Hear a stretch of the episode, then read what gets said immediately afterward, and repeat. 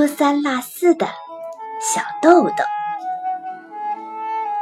黑柳彻子。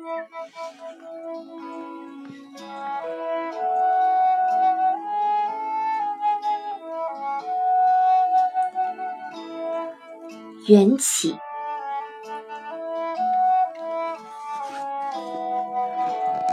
无论是什么样的人，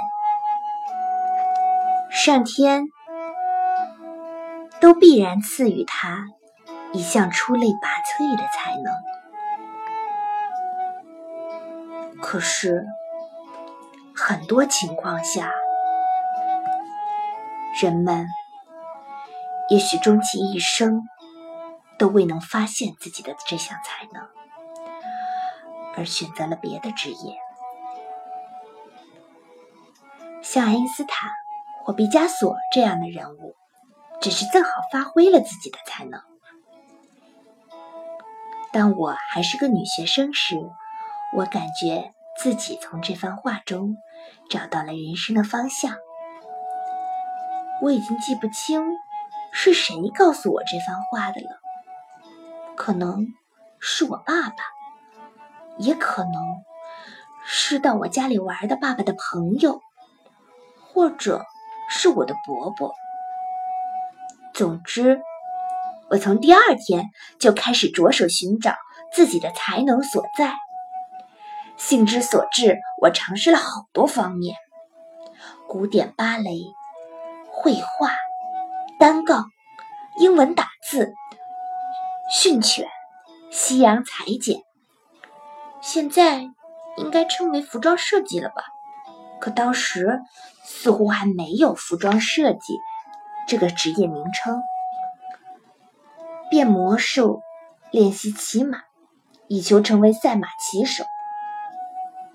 这里面却不包括弹钢琴。实际上，我从五岁起就开始学钢琴。可弹的实在是太不像样了。老师曾说，一万个人之中会有一个像你这样的，所以你也不必太担心。毫无疑问，我缺乏弹钢琴的才华，这一点我自己也心知肚明。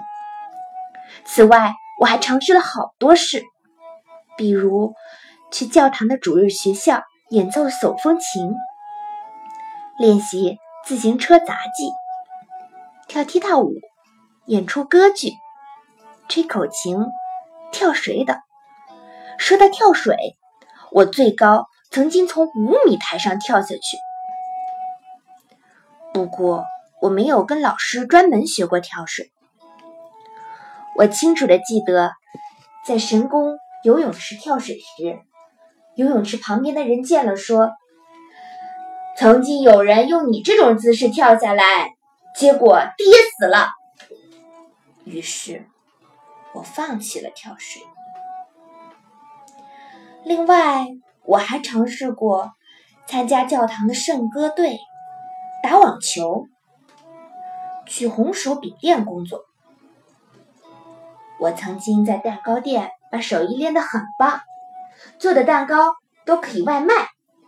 可是，在试吃的时候，不知不觉就吃光了。包书皮，教八哥说话的。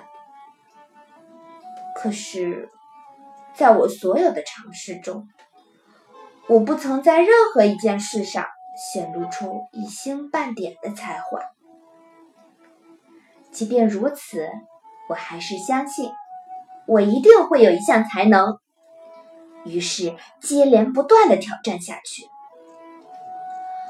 忙忙碌碌中，我从女子中学毕业了。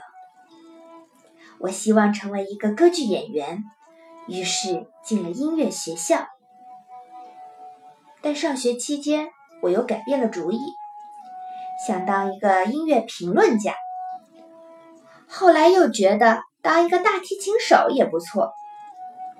就这么东想西想的，我毕业了，而且由于一个偶然机会，我成了 NHK 的演员，从此开始职业生涯。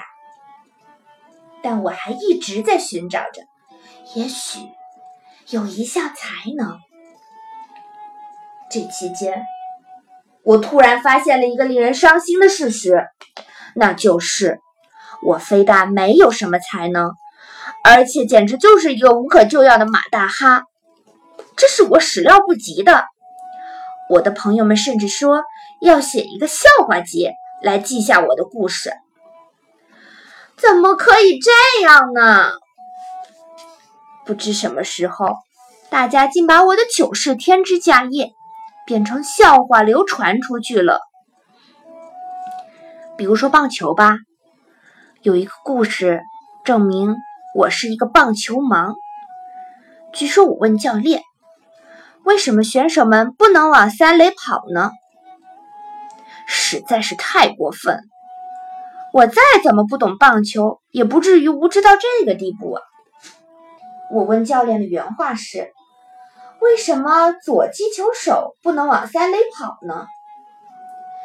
因为右击手球跑的是一垒，一垒在击球手的前方，跑过去没有什么问题。